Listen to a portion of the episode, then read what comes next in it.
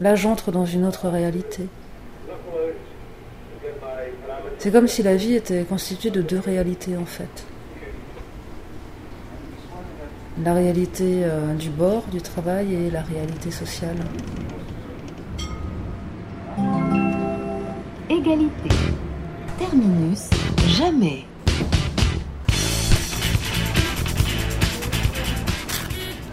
C'est la chronique des repérés. Ici, on y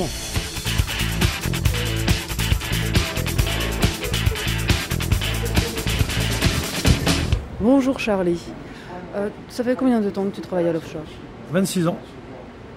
I am uh, 10 years working on offshore. À l'offshore, ça fait depuis 81, donc ça fait euh, 80, ça, fait, ça va faire 30 ans. Say now it will be 12 years, 13 years already. Disons, maintenant ça doit faire 12 ans, 13 ans déjà, Quel âge as-tu? 18. 30 ans, donc depuis 18 ans.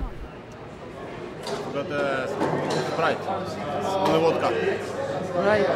Is it too strong for you? Pour cette émission, on est sorti de Nantes. Enfin, Karine est sortie de Nantes pour nous.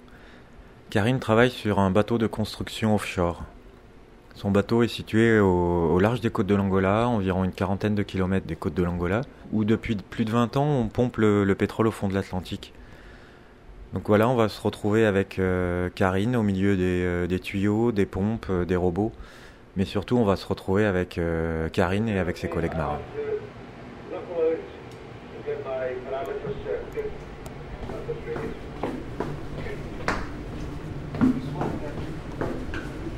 Alors chez moi, c'est à Nantes.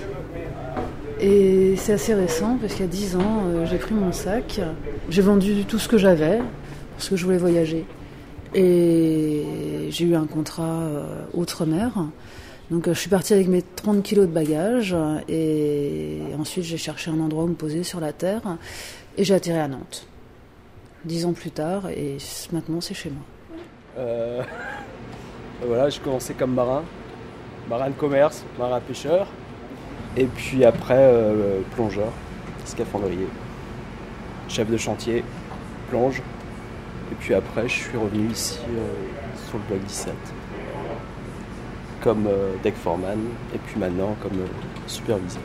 Je te donne des ordres, je suis ton chef, même si ça te fait chier, même, même si tu te demandes mais comment on en est arrivé là?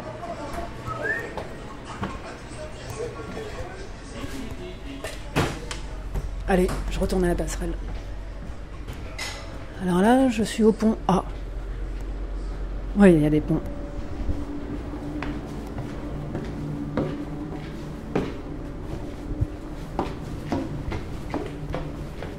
Pont B.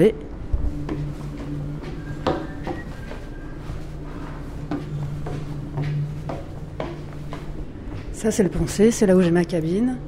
Pont C, il a cette chose de particulière, c'est comme il y avait du bruit, car euh, les gens passaient souvent par là pour aller sur euh, l'hélideck, le pont euh, hélicoptère, parce que c'est là où on va un petit peu marcher, où euh, on se détend. Il y avait pas mal de bruit dans la coursive. Du coup, toutes les lumières ont été peintes en rouge, on se croirait dans un sous-marin. Ça a calmé le bruit. Le pont D. Et la passerelle.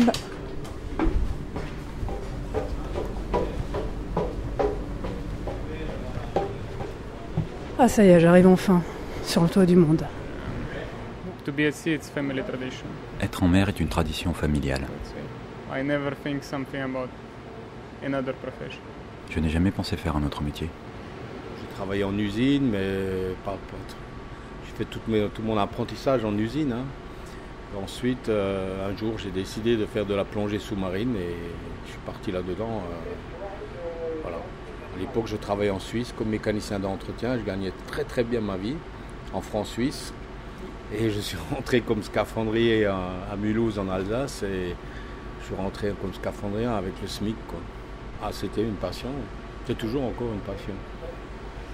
Uh, I'm, I'm from Texas. Je suis du Texas. I worked at NASA for 12 years. J'ai travaillé à la NASA pendant 12 ans. And before that, I was in, in the Navy. Et avant ça, j'étais dans les marines. Euh, Ça a été, euh, je dirais pas par vocation, je dirais par opportunité. C'est, euh, ce qui s'était présenté après le bac. On passe à plusieurs concours et celui qui sourit le plus, on suit le chemin. Voilà. J'ai découvert le bateau à l'âge de 21 ans. J'ai mis le pied sur un bateau la première fois à l'âge de 21 ans. Donc, donc voilà, je ne m'y connaissais pas du tout. Oh, before. before I worked as a waiter 19 years in the best hotel in my country. Et, et ben avant, j'ai travaillé comme un serveur pendant 19 ans dans, dans les meilleurs hôtels de mon pays. Oh, it's long story. ouais, c'est une longue histoire. Because on the off, onshore in Poland, you cannot uh, earn enough money. Parce que sur terre, en Pologne, tu peux pas gagner assez d'argent pour vivre. Euh, bah, je viens de la, de la plongée professionnelle, je viens de la plongée. Donc j'ai été plongeur pendant des années, je suis passé après dans la maîtrise euh, plongée, chef d'équipe, chef de chantier, fait pas mal de plongées profondes et il y a une dizaine d'années je suis passé sur les champs très profonds. Euh, donc euh, bon là où on n'utilise plus de plongeurs mais des robots quoi. Voilà. On évolue entre dans des profondeurs entre 1000 et 1500 mètres. Donc ce sont considérés comme des champs très profonds. Ces opérations sont opérées par des, par des sous-marins, par des robots qu'on appelle les ROV.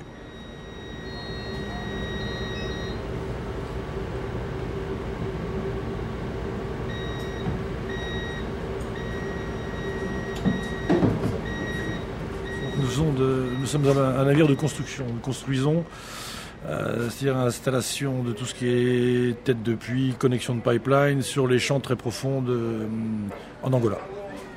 Mon Dieu, quelle triste vie que la vie du matelot. Il mange que des gourganes ne voit que de l'eau. Il couche sur la dure, sur un vieux lit de camp. Il fait triste figure quand tu n'as plus d'argent, quand tu n'as plus d'argent. Adieu, cher camarade, adieu, faut se quitter. À bord de la Bretagne, nous allons embarquer.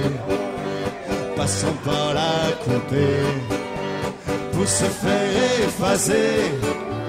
À l'officier marine faudra se présenter, faudra se présenter. On nous fait mettre en ligne sur le gaillard d'avant. Prenez du barbouillage à sticker les cabestons. Un jeune mètre, la cassette à la main.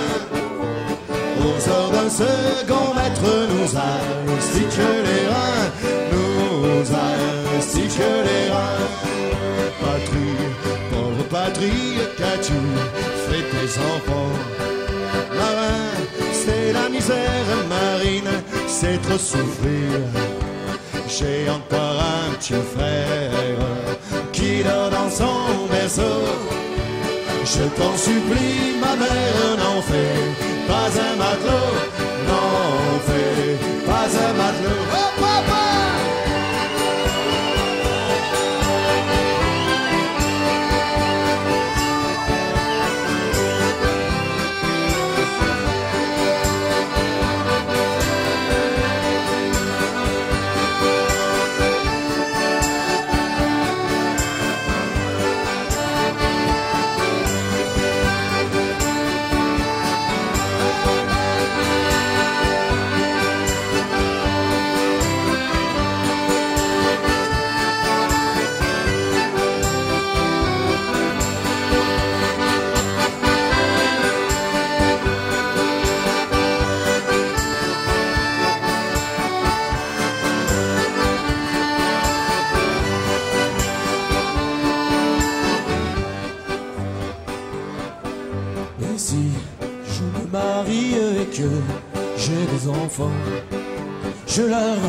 Casserai une patte avant qu'ils ne soient grands.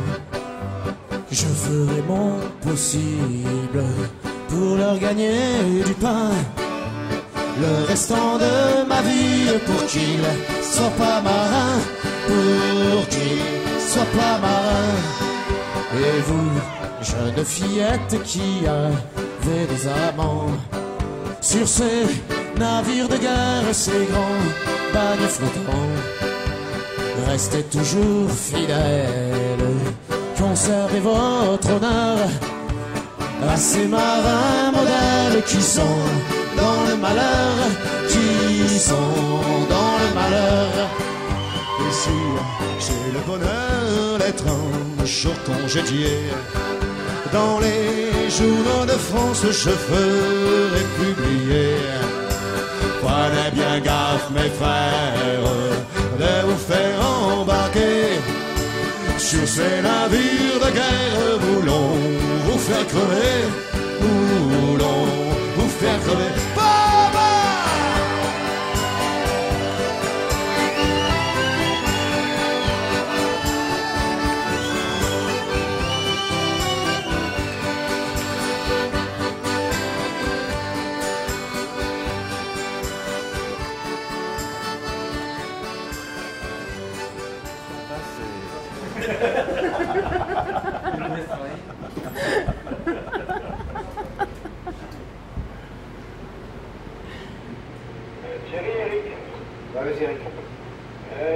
Phase de 5 minutes, ou un demi-heure pour finaliser.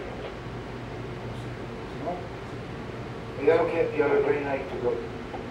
Ok, euh, John. C'est comme si la vie était constituée de deux réalités en fait. La réalité euh, du bord, du travail et la réalité sociale. Je passe euh, deux mois en mer, deux mois à terre. C'est du 7 semaines, 7 semaines très exactement. Mon rythme est de 4 semaines, 4 semaines. Donc 4 semaines en mer, 4 semaines à la maison, ainsi de suite. En gros, sur 26 ans, j'ai dû passer 13 ans de ma vie euh, en mer. Two months on, two months off. yeah. Deux mois ici, deux mois en vacances.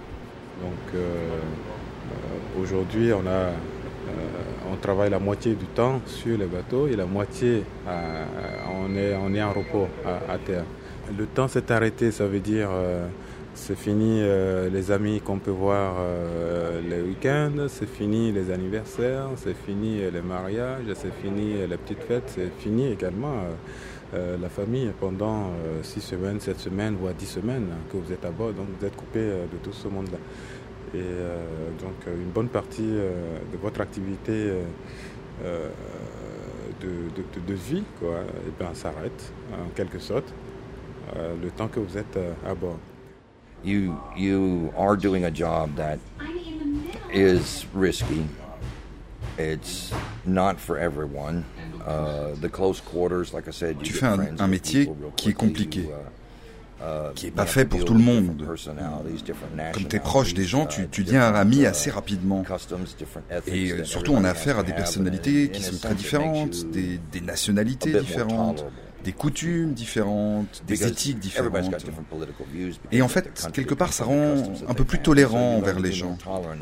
Parce que, voilà, sur le, sur le navire, tout le monde a des points de vue politiques différents selon le pays d'où il vient, les coutumes. Donc en fait, on apprend à être tolérant envers les gens. Moi, je, je prends ça comme un enseignement. Si je rencontre quelqu'un d'Afrique ou d'Europe ou d'où que ce soit, je sais qu'il a sa manière de faire, ou de penser en tout cas différente de ce que je suis. C'est les différences culturelles. voilà. Alors j'essaye d'apprendre de ça, à regarder les choses euh, à travers des yeux différents. Or try to. And this was, uh, for example, when we were in Libya, that's when we had actually 21 na- different nationalities. And Quand j'étais en Libye, on avait had 21 nationalités différentes, mais surtout uh, des coutumes très très très différentes. uh, Il y avait des Libyens, des musulmans, des Arabes, des Turcs, des Égyptiens, uh, des gens du Monténégro, du Kazakhstan, des Britanniques, des Indiens, des Pakistanais, des, gens vraiment de partout.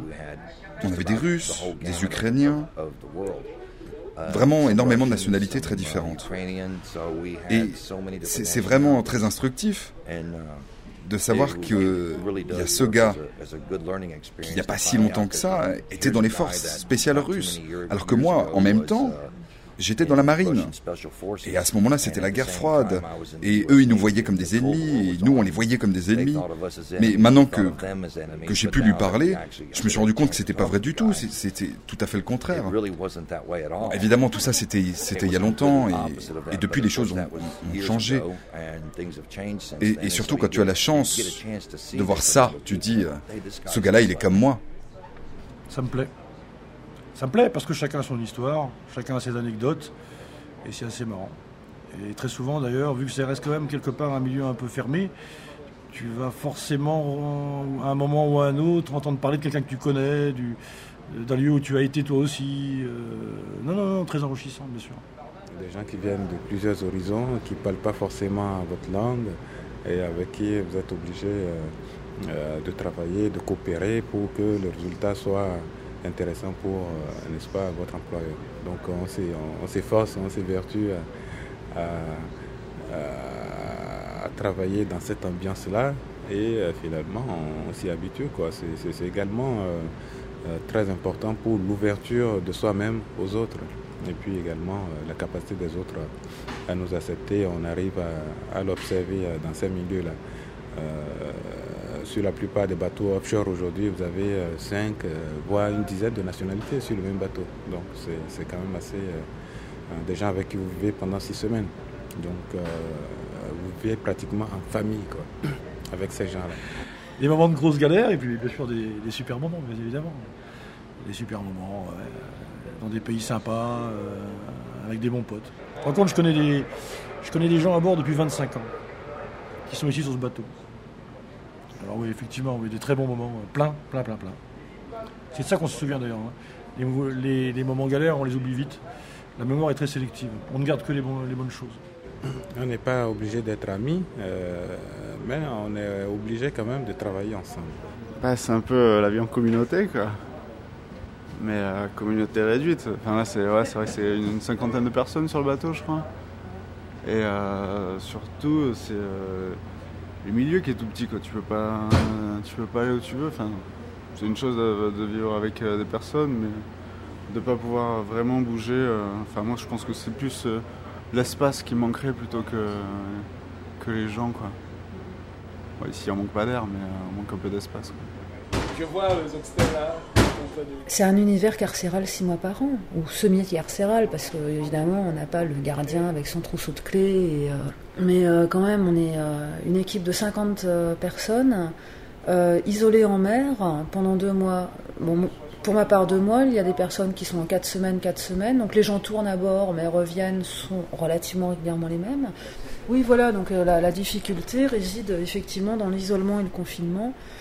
sur un bateau qui fait un navire qui fait 90 euh, mètres euh, de long, euh, une vingtaine de large, dont la majeure partie est en pontée, hein, donc c'est des, espaces de stockage pour du matériel. les espaces de vie sont relativement restreints. Euh, donc oui, vivre euh, les uns avec les autres dans cet univers de confinement euh, où si quelqu'un t'énerve, tu vas pas aller discuter avec un pote au café de la rue ou. C'est assez galère. Hein. c'est le cri du cœur. Tu vois, il faut que je supporte des gens, longueur de journée, avec qui je serais pas autrement. Voilà. Mais bon, voilà, tu fais avec. Ça, c'est soit tu peux, soit tu peux pas. Mais, euh, mais bon, ici ça va. Hein, euh, moi je me rappelle, euh, tu étais en cabine à 10 ou des choses comme ça. Là c'était vraiment la vie en communauté. Où tu avais le mec à l'époque, ça remonte à vieux. À l'époque, donc je naviguais avec des vieux. Tu avais les, vieux qui buvaient le jaune pendant que toi tu dormais, l'autre qui pissait dans l'évier, l'autre qui se lavait les, les, dents en même temps. Enfin bon, c'était assez, c'était assez pénible. Puis bon, maintenant ça va mieux, les cabines sont nettement plus spacieuses, ça a changé. C'est rien que le fait, euh, rien que le fait euh, d'avoir un, endroit pour, pour soi, déjà, c'est euh, vachement important. Tu as besoin, si tu veux être tout seul, pouvoir être tout seul. J'ai l'expérience aussi de la plongée, en étant plongeur professionnel avec la saturation, le confinement en caisson. on plongeait trois semaines à mois dans les caissons qui font 6 mètres carrés, 7 mètres carrés, des volumes très réduits. Donc là, la promiscuité est encore, est encore plus difficile à gérer que sur un bateau où on peut quand même s'évader un peu, trouver des coins pour les solitaires. S'il y a une plateforme hélicoptère, on peut s'isoler. On a des cabines perso, donc on, peut faire le point et, ne pas être envahi par le, par le monde qui est autour. non. non, non, ma cabine, euh, je vais pas mettre des posters dans mes cabines. Parce que là, pour le coup, ça ferait vraiment, euh, vraiment prison. euh. J'entends, non, ça, ça. Je peux coller euh, des images, des, des photos des amis, je peux mettre des choses personnelles lorsque je suis dedans, mais il est évident qu'elles repartent avec moi. C'est-à-dire que la personne, vu que c'est mon, c'est mon, mon espace. euh, bon alors déjà j'ai une chance, c'est que euh, que je suis officier, mon poste, je suis une femme en plus, mais euh, de par mon poste, j'ai une cabine individuelle. Il y a des gens qui partagent les cabines. Pour les gens qui partagent une cabine, ce sont des gens qui vont être en 12-12, et c'est-à-dire que pendant leurs 12 heures de travail, ils ne peuvent pas aller dans leur cabine. Car il y a une autre personne qui va être dans cette cabine et qui va dormir. Donc leur cabine n'est à eux que 12 heures par jour. Moi, ma cabine est à moi et pendant deux mois. Bah, banette chaude, c'est simple. hein. Tu te lèves et euh, y a, tu vas bosser. Et le gars qui est en, en repos prend ta banette pour dormir. Ouais. Là, c'est, pas terrible, quoi. C'est pas top. Euh, parce qu'évidemment, il n'est pas du tout naturel de dormir l'après-midi pour se lever à 11h du soir et, et aller travailler à minuit. C'est-à-dire qu'à 14h, je dois être dans ma cabine et à 15h, euh, c'est l'heure à laquelle je dois m'endormir. Euh, je sais que si je regarde un film, je loupe mon cycle de sommeil et là, je peux pas dormir avant 20h. Ce qui fait qu'il me reste à peine 4 heures à dormir avant de prendre mon quart. Et là, c'est l'angoisse. Oui, c'était en, en Azerbaïdjan. Euh, on travaillait sur des installations russes, euh, sur des barges russes, sur des plateformes russes, et avec tout ce que ça implique. Les conditions étaient effectivement très très dures, que ce soit en termes euh, d'habitation, euh, cabine pourrie, douche pourrie, bouffe pourrie. Voilà, pour faire simple. C'était des conditions dures. Quoi. Ah, on était 10 par cabine. Les douches. j'ai souvenir d'une douche, comment dire, où il y avait juste une toute petite lumière, on voyait rien, l'eau était mal évacuée, il y avait des lames de rasoir. Enfin voilà, c'était des, conditions, on va dire, euh, mais c'est extrême. Un- je décris des conditions qui sont quand même extrêmes.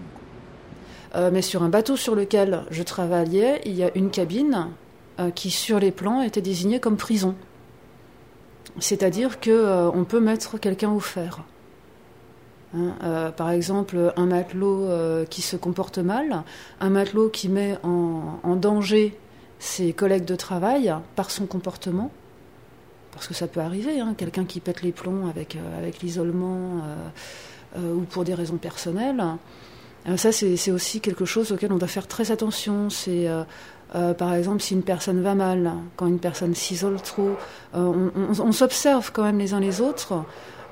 Aujourd'hui, on a Internet, on peut communiquer avec les gens, on a le téléphone, donc les choses sont très différentes. On a vraiment, on touche l'extérieur. Mais euh, retournons euh, encore quelques dizaines d'années en arrière. Euh, le seul moyen de communication, c'était la radio. Et encore, donc ça, c'était pas des conversations privées, hein, c'était des conversations publiques sur la radio que le marin pouvait avoir avec sa famille. On avait le fax, on avait l'Inmarsat donc c'est quand même des choses très. c'était. Euh, comment dire, euh, voilà, il y a des gens qui passaient des mois sans communiquer avec leur famille. Euh, et, là, quand même, euh, il fallait, quoi, ça fait partie aussi de notre formation, hein, euh, c'est-à-dire faire attention aux gens autour de nous, euh, faire attention au comportement des gens, savoir déceler si une personne va mal, et puis pouvoir, pouvoir éviter que, que les gens se fassent du mal à eux-mêmes ou bien fassent du mal aux gens autour d'eux. Bon, moi, ça m'est déjà arrivé il y, a, y a très longtemps d'avoir un, un matelot qui, qui pète les plombs. Euh, et, et qui fout un bordel sans nom à bord. Euh, bah, il a dû être surveillé par les autres, euh, par les autres matelots de l'équipage. Voilà. Ce sont des choses qui arrivent. Mais bon, pour la petite histoire, ce navire sur lequel il y avait une prison, en plus ça, c'était assez amusant. Ils se sont plantés en montant la serrure, ce qui fait qu'on pouvait pas le fermer de l'extérieur, on pouvait juste fermer et ouvrir la prison de l'intérieur. Donc ça servait de cagibi. Mais sur les plans du bateau, il y avait une prison.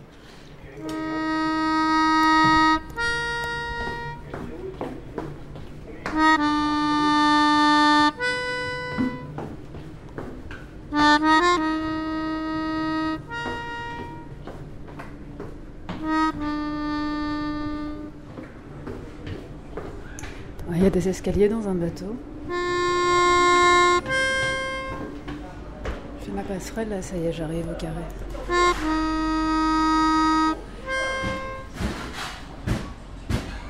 Voilà, il y a du bruit dans la cuisine. Bonjour, comment ça va? Qu'est-ce que vous faites aujourd'hui? Oui, on prépare les oxtails. Nous allons préparer les oxtails. Le cuisinier principal est là, il sait qu'est-ce que nous allons faire. Je vois les oxtails là, en train de disséquer là. Ah, d'accord. Oui. Ouais. Bonjour. Qu'est-ce que tu nous prépares à manger aujourd'hui Il y a des a l'oxtail, on a euh, l'oxtail, euh, on a des on a des poissons, des poissons rosés. Après, on a des il y a tout le dessert, toute la salade sont là. D'accord. Oxel, c'est quoi? C'est la queue de bœuf? Oui, les queue de bœuf. C'est un plat typiquement africain? Oui, normalement. Non, c'est pas, pas africain, même les Français aussi prennent.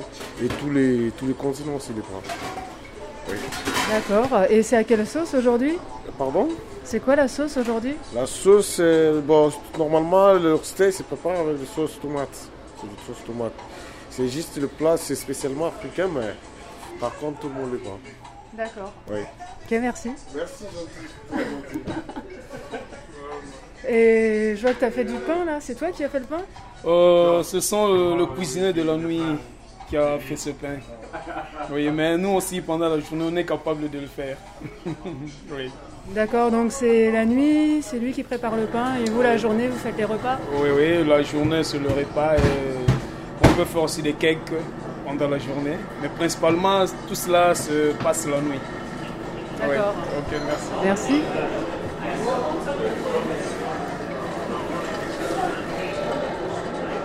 Cheers. Alors j'ai de la chance sur euh, je travaille pour une compagnie française. Une des particularités des Français, c'est euh, que le Français accepte de travailler dans presque n'importe quelle condition pourvu qu'il soit nourri correctement. Donc la nourriture est correcte. Ouais, je travaille ici comme assistant cuisinier. Euh, je commence à 6 heures du soir jusqu'à 6 heures du matin. Et qu'est-ce qu'on va faire? Nous sommes les Africains, on va travailler comme ça. Ouais, il y a aussi des gens qui mangent à 6 heures euh, du soir et jusqu'à 0 heure. Nous, nous devons faire la nourriture. C'est ça le problème. Non, c'est pas trop dire, c'est normal. C'est gentil. Merci. Bah, il y a toujours, ouais, il y a toujours une part de risque. euh, et je trouve qu'il y a des endroits qui sont nettement, euh, nettement beaucoup plus dangereux que, ici. Donc euh, là encore, c'est, euh, pas mal. hein. Je trouve que au niveau de conditions de travail sur le pont, c'est, bien. je me rappelle des chantiers où tu, où tu bossais en, short et, torse nu sur le pont, sur des, tu vois, des petites unités où tu allais te baigner euh, à midi, tu vois. Bon, tout ça, c'est fini. Mais pour autant, euh, il n'y avait pas plus d'accidents, quoi.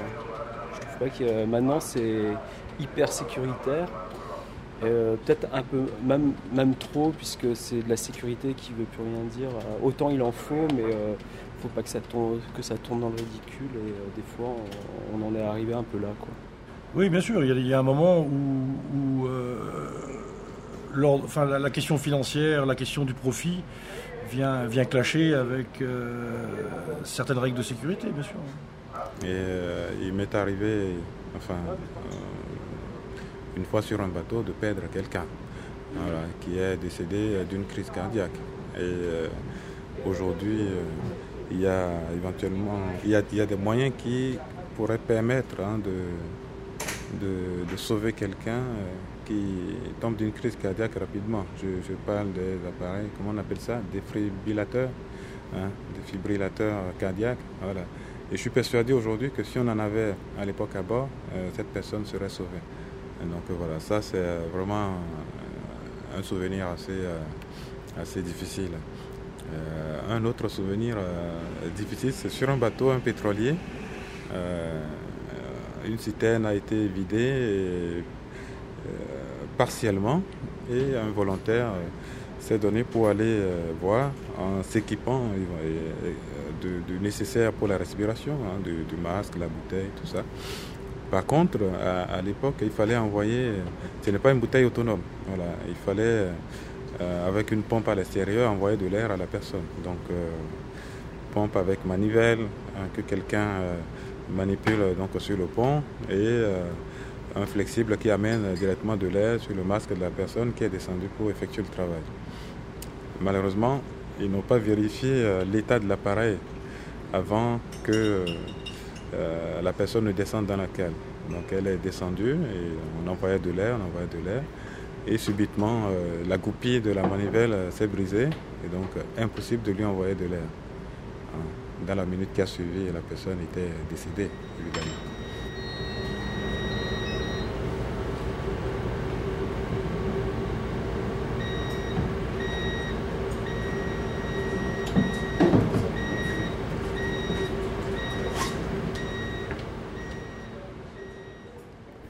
Lorsque je débarque, je vois beaucoup de, gens lorsque je sors qui ont des avis surtout, des, des avis très tranchés, euh, qui s'intéressent aux médias, qui s'intéressent à la politique, à l'art, à ceci, à cela. Je trouve ça très intéressant, mais d'un autre côté, je suis un petit peu euh, euh, interrogative. Hein, toute cette vie, je la trouve curieuse. je suis absolument émerveillée par la volubilité des gens. Tu vois, tous ces, tous ces sujets d'intérêt, tous ces... Et parfois, il y a des choses qui me paraissent mais euh, tellement vaines et futiles.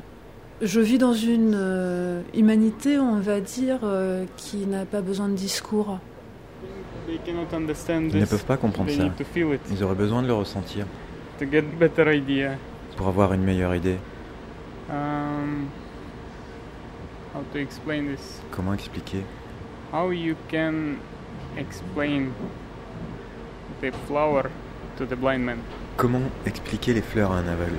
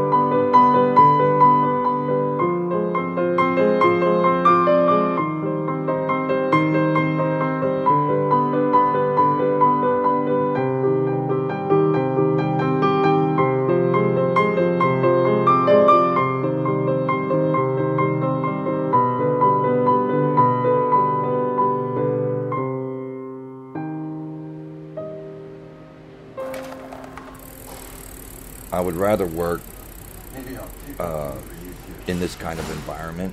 Uh, one, for one reason, is that when you do Je préfère travailler become part of a regular dans ce type de milieu pour au moins une seule raison. C'est que quand tu deviens membre d'une équipe euh, régulière, quel que soit ton boulot, que ce soit sur un navire ou sur une plateforme ou, ou n'importe quoi, tu entres dans, dans une sorte de fraternité, tu vois, où tu as des amis, et comme tu es avec eux la moitié de l'année. Et d'ailleurs, euh, moi, je, je suis vraiment qu'à la maison que 5 mois par an, et je suis offshore 6 mois dans l'année, et je voyage un mois. So I live offshore. I visit home. Donc je, je vis offshore, et je suis en visite à la maison. Si j'ai travaillé, euh, si j'ai passé 13 ans sur 26 en mer, les autres 13 années j'étais en, en vacances. Euh, Quelqu'un qui travaille sous type, enfin sous système normal français, 26 ans, euh, je pense pas qu'il ait autant de temps libre que j'ai eu, même si les 13 ans en mer sont effectivement contraignantes. Because when I am at home, I get to spend all the time I want with the kids and the family. Parce que quand je suis à la maison, je peux passer tout le temps que je veux avec les enfants et la famille. J'ai pas besoin d'aller au, boulot le, le lendemain, euh, "Dad, parce que c'est un peu comme j'expliquais à mon père. Lui, il a un travail "You know, when you normal. Et, quand tu vas au boulot euh, le lundi après un beau week-end, euh, tu vois, c'est un peu l'effet lundi. Et ben moi, j'ai know, tout un mois de Mondays, lundi. Mais quand je suis à la maison, toutes les nuits, c'est comme des vendredis soirs. Et tous les jours, c'est comme des samedis. En aucun cas je me reverrai maintenant travailler du, du lundi au vendredi, mes week-ends et mes, et mes deux pauvres semaines de vacances en été. C'est- franchement pas possible. quoi.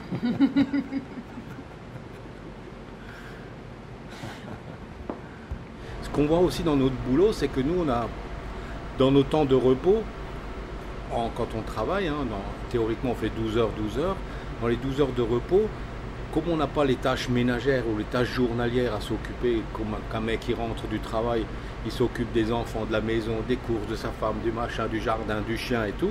Nous, quand on rentre, quand on a fini nos 12 heures, on va se coucher et on a le temps de lire. Et souvent, dans l'offshore, moi j'ai rencontré des gens qui ont souvent une grande culture.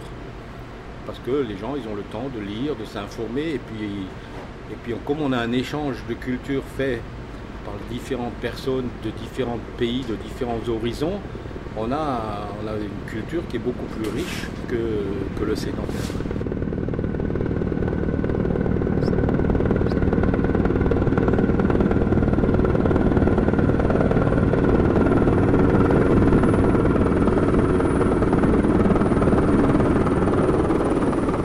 Euh, Est-ce que tu considères que tu as deux vies? Ben oui, une vie de marin et une vie d'homme. Effectivement, quand je suis à terre, j'ai une vie d'homme et à bord, j'ai une vie de marin. Et ces deux vies complètement euh, différentes. Ouais, c'est deux identités complémentaires. C'est euh, euh, la vie de marin, c'est c'est, aimer la mer, aimer les gens, le travail, la disponibilité 24 heures sur 24, euh, euh, être prêt à partir euh, et euh, compter sur euh, la famille euh, pour le reste de la vie à terre qui vous attend. Euh, donc euh, oui, je, fais bien une, euh, une différence euh, nette entre la vie à terre et, la vie sur le bateau. L'inquiétude, pas parce que j'irai vivre sur un bateau, mais euh, du fait que euh, je ne suis plus là pour couvrir la famille aussi quand je pars. Donc euh, il y a cette part d'inquiétude qui renaît quand on part. Voilà.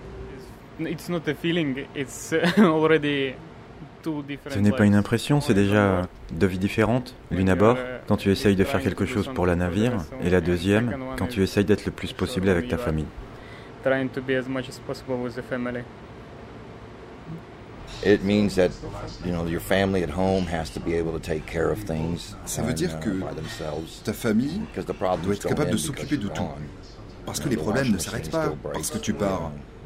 Tu vois, la machine à laver, elle tombe quand même en panne. La voiture, elle a quand même besoin d'être réparée. Et tout ça doit être pris en charge à la maison. Et toi, t'es pas là. Au mieux, tu as l'avantage de gagner mieux ta vie et tu peux dire c'est bon, laisse tomber, t'inquiète pas, fais-le faire. Achète une nouvelle machine à laver, achète ce qu'il faut. Le pire, ça reste bien sûr si quelque chose de grave arrive euh, pendant que tu es parti. Ça, c'est vraiment un souci. My father's 83 Mon père, il a years old, 83 ans. Et je m'inquiète pour lui plus que pour n'importe qui, à cause de son âge, tu vois. Et ça, c'est un truc qu'il faut retenir, c'est un truc qu'il faut garder toujours en toi. Tu essayes de pas trop y penser, en fait.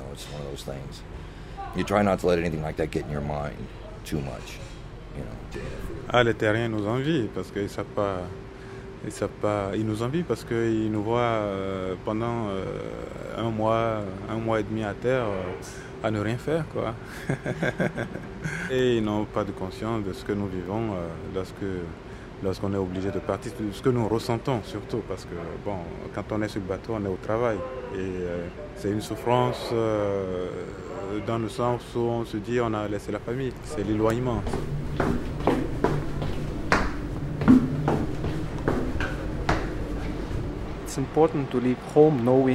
C'est important de quitter la maison en sachant que quelqu'un vous attend.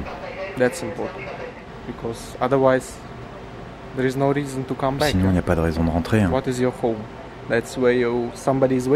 Qu'est-ce que c'est que le foyer? C'est là où on vous attend. Il y a aussi un petit temps d'adaptation, effectivement.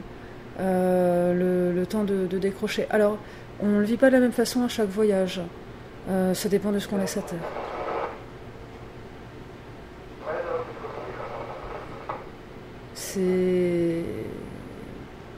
Et puis, je pense que les retours, on les vit pas forcément de la même façon non plus. Ça dépend de ce qui nous attend à terre.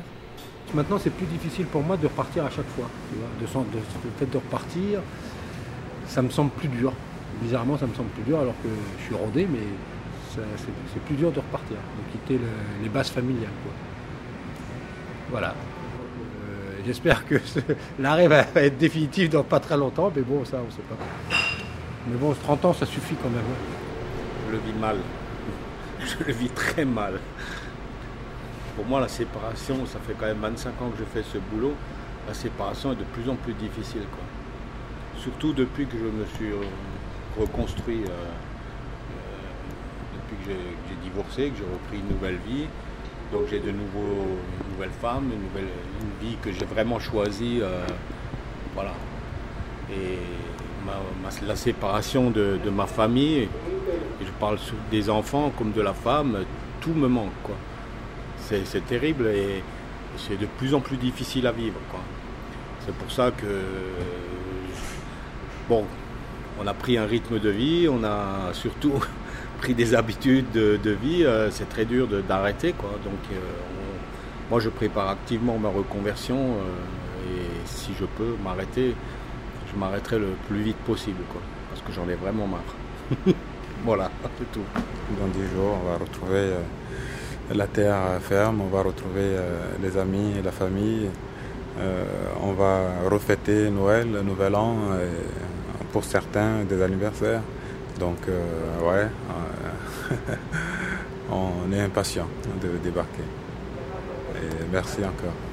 I hate leaving home. I really do. I've been doing this for so many years that I just really hate leaving home. But it's what it's a necessary evil. Je déteste quitter la maison. Je, je déteste vraiment ça. Mais c'est un mal nécessaire. C'est juste quelque chose que And tu dois faire. It's just something you have to do.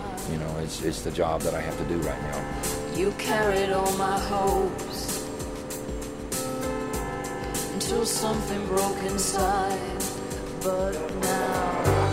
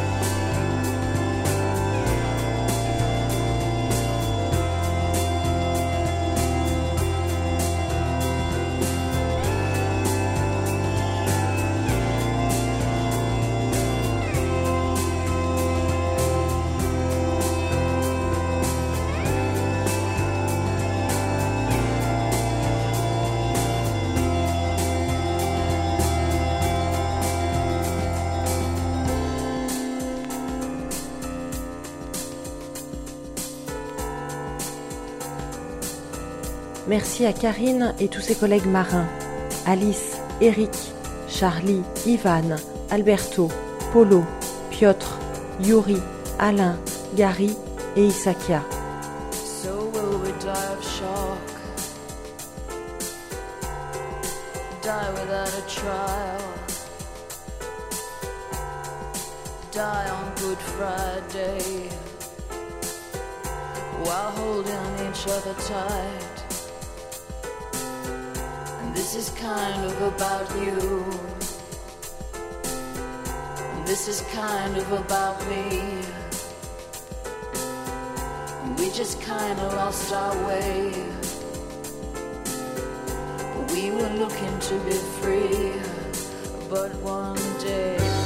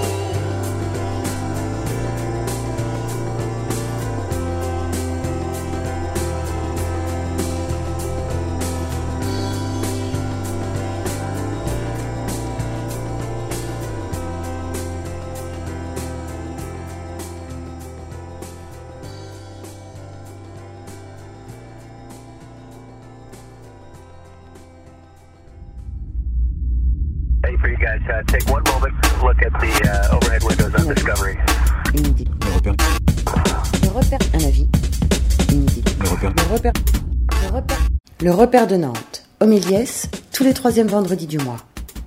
Bienvenue dans l'arrière-boutique. Un avis, une opinion, une idée, quelqu'un. Au dernier repère, on a parlé anarchie. Un repère sur l'anarchie? Ça va être le bordel. Pas si sûr. C'est peut-être justement ce que voudraient nous faire croire les politiques. En laissant de côté les disputes dogmatiques d'anarchistes convaincus sur les grands courants idéologiques, on est parti à la recherche de l'anar tapis en chacun de nous. État d'esprit Poésie Ou principe de vie?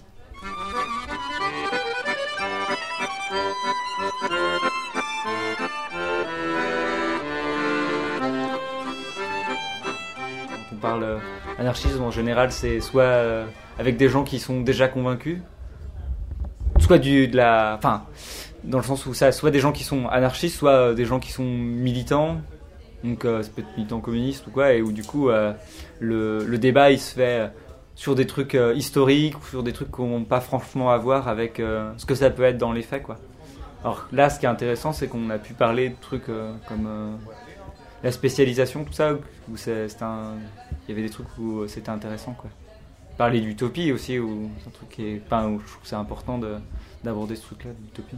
Euh, l'intérêt aussi, c'est de pouvoir échanger des trucs, quoi, de, de remettre en cause euh, les idées qu'on a et de pouvoir euh, tester euh, les réactions des gens par rapport à, à ce qu'on peut avoir en- envie d'apporter et puis essayer de s'enrichir de ça. quoi. Moi je suis l'antéchrist. Moi je suis l'anarchiste. Je sais pas ce que je veux, mais je l'aurai. Je vais semer la terreur dans la rue. Car moi, je veux l'anarchie. je sais pas s'il y a un exemple, j'ai l'impression que c'est un tout en fait. Il peut pas y avoir euh, un exemple précis parce que c'est ça en fait l'anarchisme. Si c'est pas juste un fait, c'est-à-dire que on peut très bien avoir. euh, il faut que ce soit accompagné d'une théorie, d'une réflexion et de pourquoi est-ce qu'on fait quoi.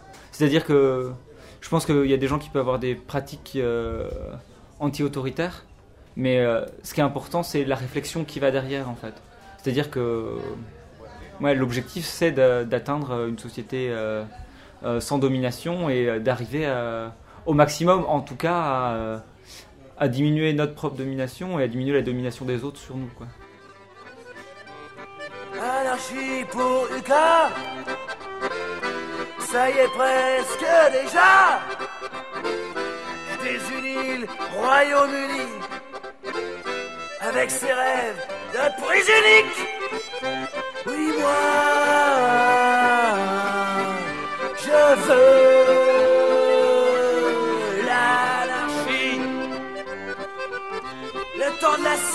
c'est fini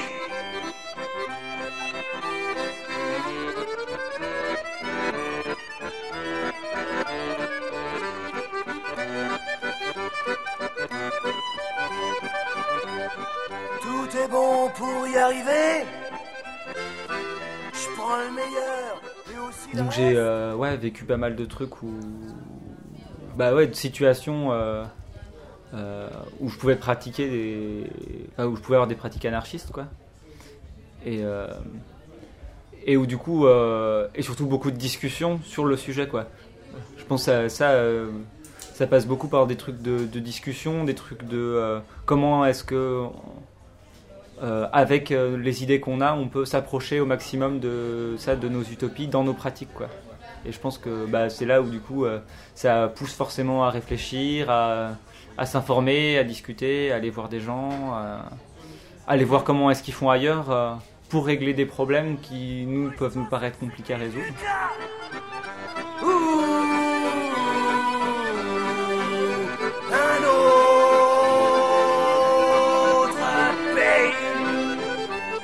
tous nos bidonvilles.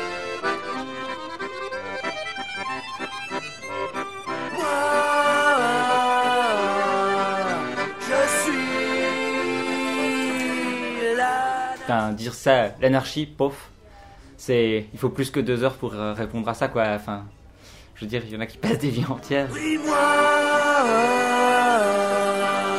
je suis l'anarchie. Et vive l'anarchie moi,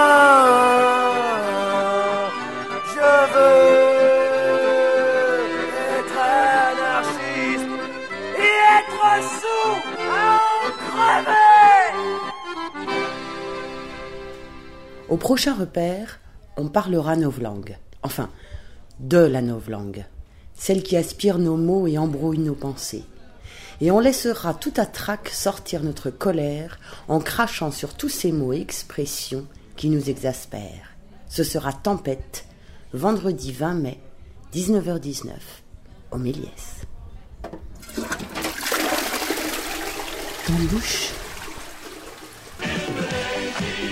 Can sail the seven seas.